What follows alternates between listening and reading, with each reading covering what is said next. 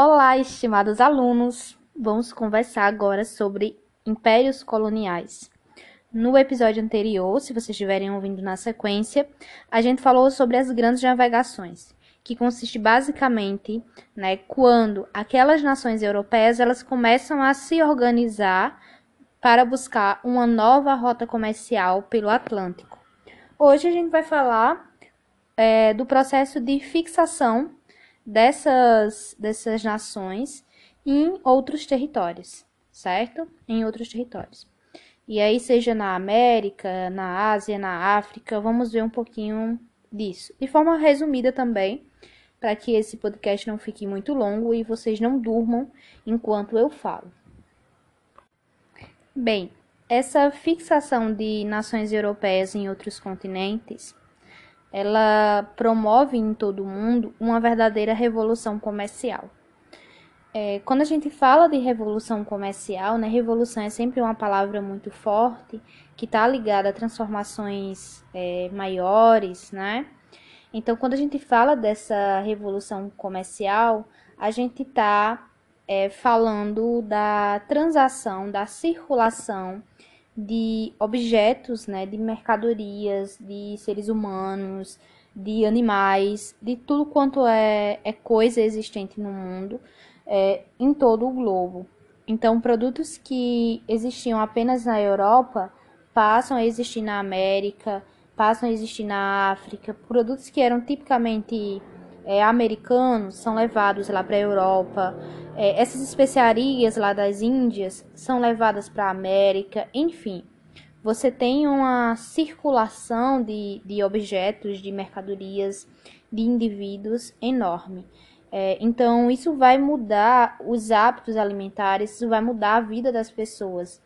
É, de repente, eu sou de uma região no qual eu nunca tinha visto na vida um, um cavalo, eu nunca tinha visto na vida uma manga, é, por exemplo, né? E isso vai ser inserido na minha alimentação, isso vai ser inserido no meu cotidiano. Então, é isso que a gente chama de revolução comercial. O comércio, pela primeira vez, ele sai ali do Mediterrâneo, certo? E ele se expande para outros oceanos, né? Ele vai ali para o Atlântico, ele vai para o Índico, ele vai para o Pacífico. Então, você tem uma, uma circulação de, de pessoas é, em todos esses oceanos.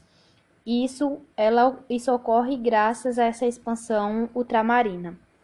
Nesse período, a gente tem uma palavrinha-chave para compreender o tipo, o, o, tipo de relação comercial que é estabelecida né, entre essas nações, que é o mercantilismo. O mercantilismo ele surge aí no século XVI, a partir desse processo das grandes navegações, e ele, ele não é uma coisa homogênea no qual se emprega da mesma forma em todos os países. Ele tem características diversas, por isso que a gente costuma dizer que ele é um conjunto de princípios. E é, nesse conjunto de princípios a gente destaca algumas características que são comuns a várias nações, né, a quase todas as nações. O primeiro, a primeira característica desse mercantilismo é o metalismo. Acredito que quem, quem participou das minhas aulas presenciais, né, o metalismo a gente conversou um pouco sobre isso. É aquela ideia, e não é só uma ideia, isso ocorre na prática, né, verdadeiramente, de que quanto mais é, metais preciosos uma nação ela possui em seu território, mais rica ela será. Então, esse acúmulo de, de, de metais preciosos no território é o que determina se uma nação ela é rica ou não. Ou seja, se eu não tenho ouro no meu território, o que, é que eu vou fazer? Eu vou começar a buscar isso em outras, em outras localidades, porque é importante que é, eu acumule no meu, no meu território ouro e prata. É importante que a coroa ela tenha é, esses metais preciosos no interior do seu território. Além do, do metalismo, a gente vai ter também, né, vamos ter também a balança comercial favorável. A balança comercial favorável é bem simples de entender, né? Como é, é importante que, que, se a, que se tenha no interior do, do território, né? Que se acumule no interior do território metais preciosos. A balança comercial favorável vai dizer que é, as nações elas devem exportar mais do que importar. Porque quando eu importo, eu compro, logo eu gasto meu dinheiro, eu gasto meus metais preciosos. Quando eu exporto, não, eu estou escoando mercadorias e alguém está me pagando por isso, né? Então essa é a balança comercial favorável. Vamos ter também uma política protecionista muito grande. É, então o Estado, né, monárquico, ele vai intervir diretamente é, na economia. E aí eu ressaltei alguns pontos né, para o mercantilismo, mas vocês podem aprofundar isso é, nos estudos de vocês. Acredito que esses são pontos é, bastante importantes e principais nessa relação mercantilista. Dialogando com o mercantilismo, temos o Pacto Colonial. Como estamos falando sobre o estabelecimento de colônias ao redor do mundo, o Pacto Colonial vai ser essa relação estabelecida entre metrópole e colônia. A gente tem esse nome bonito, né, pacto, mas na verdade esse pacto é uma imposição, né, da metrópole sobre a colônia. Então, não é que a metrópole ela fez um acordo com a metró com a colônia. Ela impôs o seu domínio sobre essa colônia e estabeleceu algumas algumas normas para o funcionamento dessa colônia. Então a colônia, dentro desse pacto colonial, ela vai ser uma economia complementar. O que seria essa economia complementar? Ela serve única e exclusivamente é, como território de exploração da metrópole. É, então, ela não está ali para se desenvolver, ela não está ali para crescer em prol do seu território. Ela está ali para é, abastecer, ela está ali para servir a metrópole. Além disso, é, a colônia, né, na colônia vai ser proibido o estabelecimento de fábricas manufatureiras. Então, aqueles produtos manufatureiros eles eram proibidos de serem produzidos é, na colônia, porque se a colônia produzisse, né, ela poderia comercializar é, com outras nações, por exemplo, e aí é, iria competir com a metrópole. Então, era o, o objetivo da, da metrópole era que essas colônias elas fornecessem matéria-prima para que houvesse a produção desses produtos manufatureiros lá na Europa mesmo. Outra coisa importante é que as colônias elas só poderiam comercializar, seja produtos primários, o que fosse, com a metrópole. É isso que a gente chama de monopólio comercial. Então, é uma relação que se dá entre é, colônia e metrópole exclusivamente. Ainda sobre esse pacto colonial, eu gostaria de ressaltar um aspecto super importante, que é o comércio triangular. Né? O comércio triangular ele vai funcionar ali entre Europa, África e América, né? E da América vai para a Europa de novo, enfim, forma aí um triângulo no qual a gente pode compreender os papéis de cada, de cada continente dentro desse pacto colonial. Então, cabia à América fornecer, né, se a gente for pensar na relação de Portugal, por exemplo, com a sua colônia na América, cabia à colônia né, fornecer matéria-prima.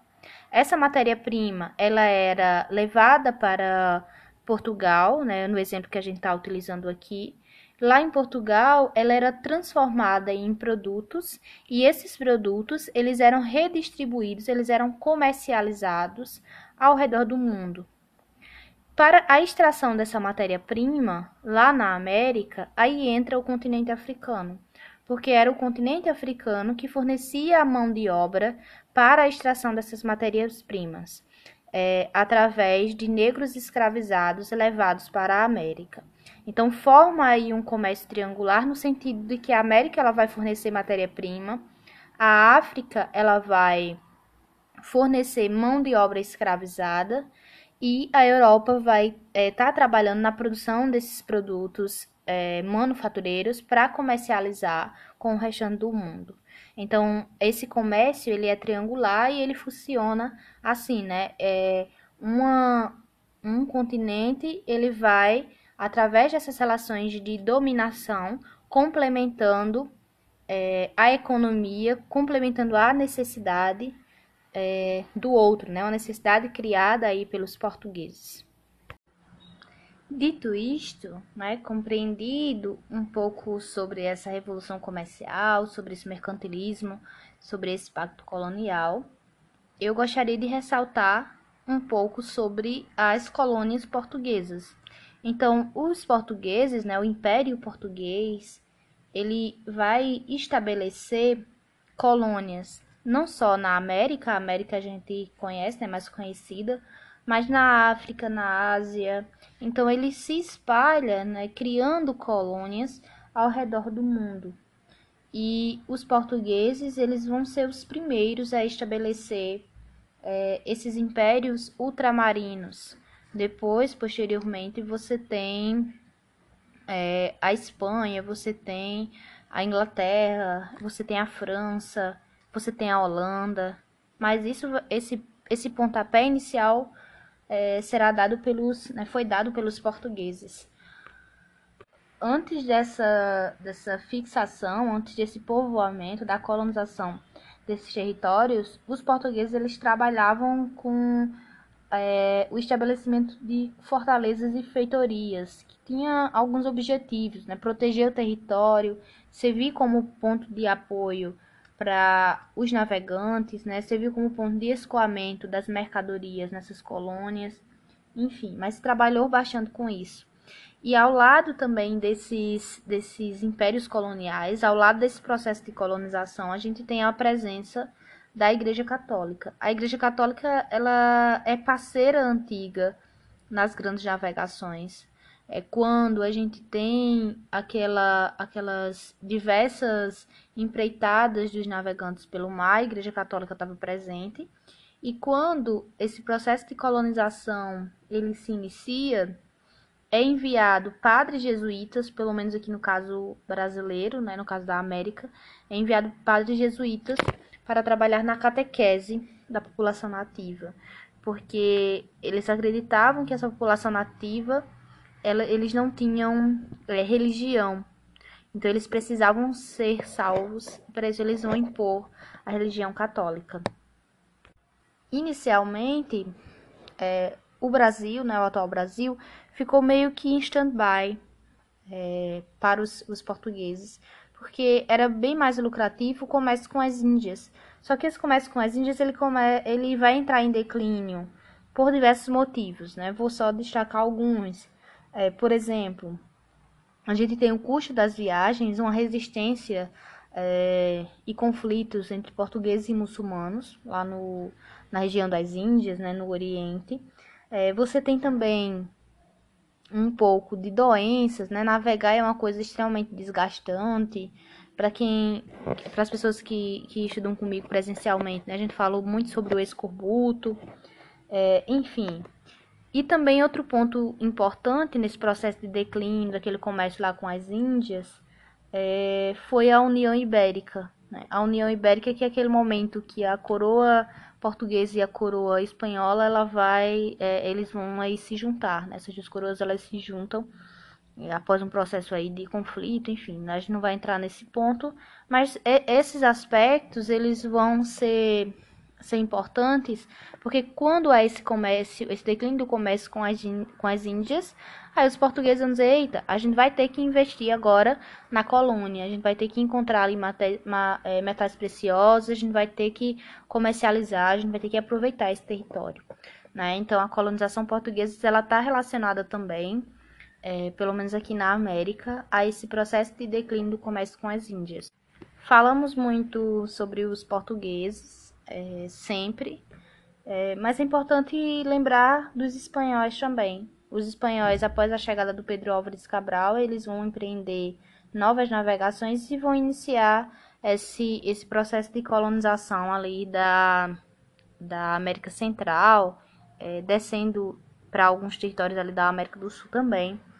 E os espanhóis, né, isso não, não ocorria apenas na Espanha, mas principalmente na Espanha, é, a gente tem no século XV, século XIV, um imaginário muito forte que existia um lugar no mundo é, que eles chamavam de Eldorado, no qual você tinha fonte, uma fonte inesgotável de metais preciosos, de ouro, de prata, enfim.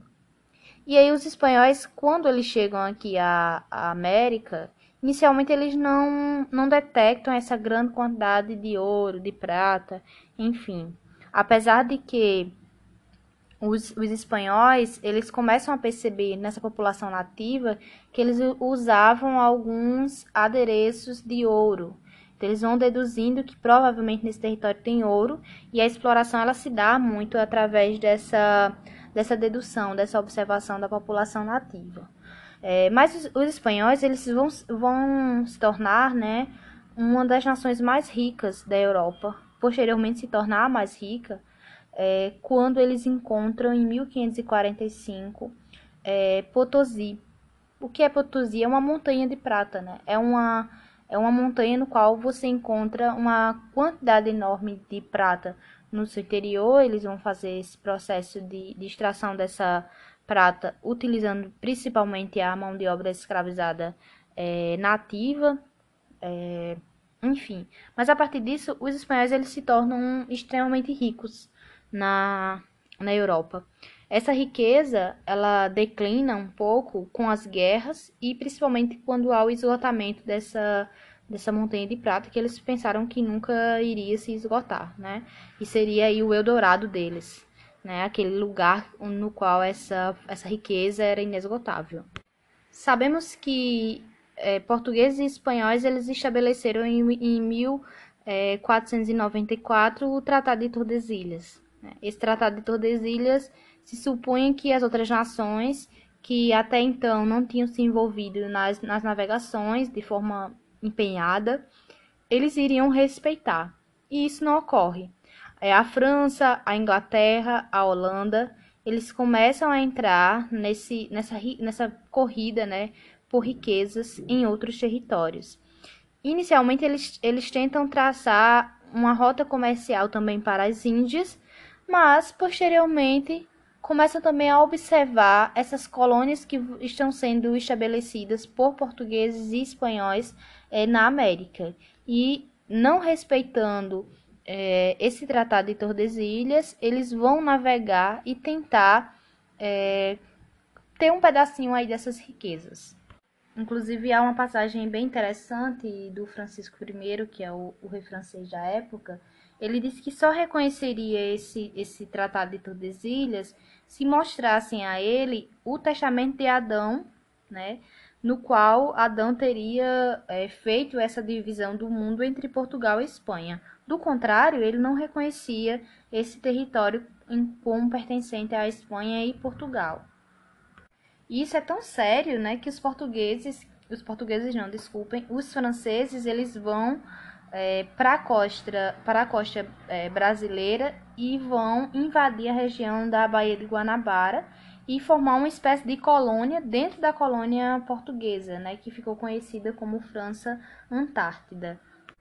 Uma das principais armas, tanto dos, dos franceses, dos holandeses, dos ingleses, vão ser o investimento em corsários. A gente temos aí os piratas, né, que são aquelas pessoas que que vão saquear, que vão estar nesses mares nesse período em busca de riquezas é, por conta própria. E aí eles são os foras da lei, né, que a gente conhece, e tem os corsários. Os corsários eles navegam a serviço de, a, de alguma nação. Eles recebem uma carta de curso, né? O que é uma carta de curso? É um documento que diz que aquela embarcação ela está a serviço de determinada nação. E eles são autorizados a saquear é, pessoas, né, a saquear embarcações que estão navegando é, por outras nações, né? Era comum saquear, por exemplo, é, os espanhóis que vinham ali da região de Potosí carregados de prata. Então se saqueava, é, esses corsários pegavam esse, essas, essas mercadorias, essas riquezas, levavam de volta para a sua nação originária e lá dividia com a coroa e eles tinham aí um documento autorizando né, eles fazerem isso. Claro que há muito conflito, muitos conflitos nesse período entre as nações devido a esses corsários. Essa navegação inglesa, francesa, ela traz é, também o conhecimento, a chegada desse, dessas nações em, em outras terras. É, por exemplo, se começou a explorar o Atlântico Norte, né, os franceses eles conseguem chegar à região ali do Canadá atual em 1535 e a gente também tem a chegada dos ingleses na região ali da Virgínia, né, da atual Virgínia, em 1584. E essa, esses ingleses, principalmente, eles vão ser responsáveis pela fixação de colônias ao, ao longo ali da costa, né, da América do Norte, né, da atual América do Norte. E posteriormente, nessas né, colônias, após o processo de independência, é, de independência se transformam nos Estados Unidos atual. Então, diante do, desse declínio do comércio é, com as Índias, né, por parte de Portugal e da Espanha, que estavam envolvidos com as suas colônias, os ingleses e os holandeses eles vão começar a investir nesse comércio com as Índias.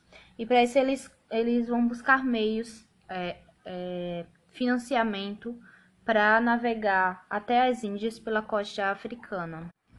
Nesse contexto, a gente tem a criação né, das companhias de comércio. O que seria então essas companhias de comércio? Né? São empresas comerciais é, formadas por sociedades anônimas. Essas sociedades anônimas, a gente pode fazer uma relação para que vocês compreendam melhor, né?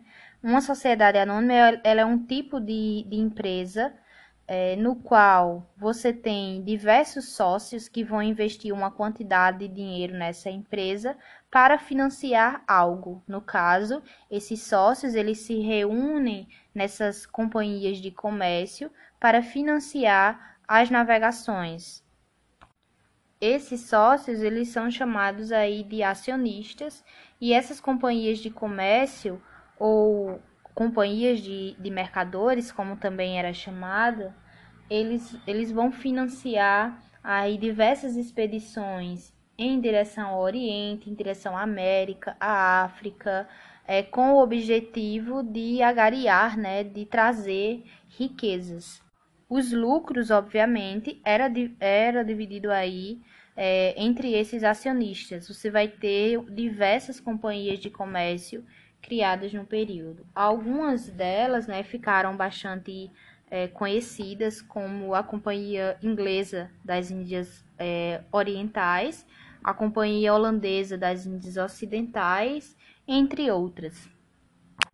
Essas companhias é, elas vão ser benéficas, principalmente para os holandeses. Os holandeses eles conseguem é, se fortalecer economicamente através dessas companhias.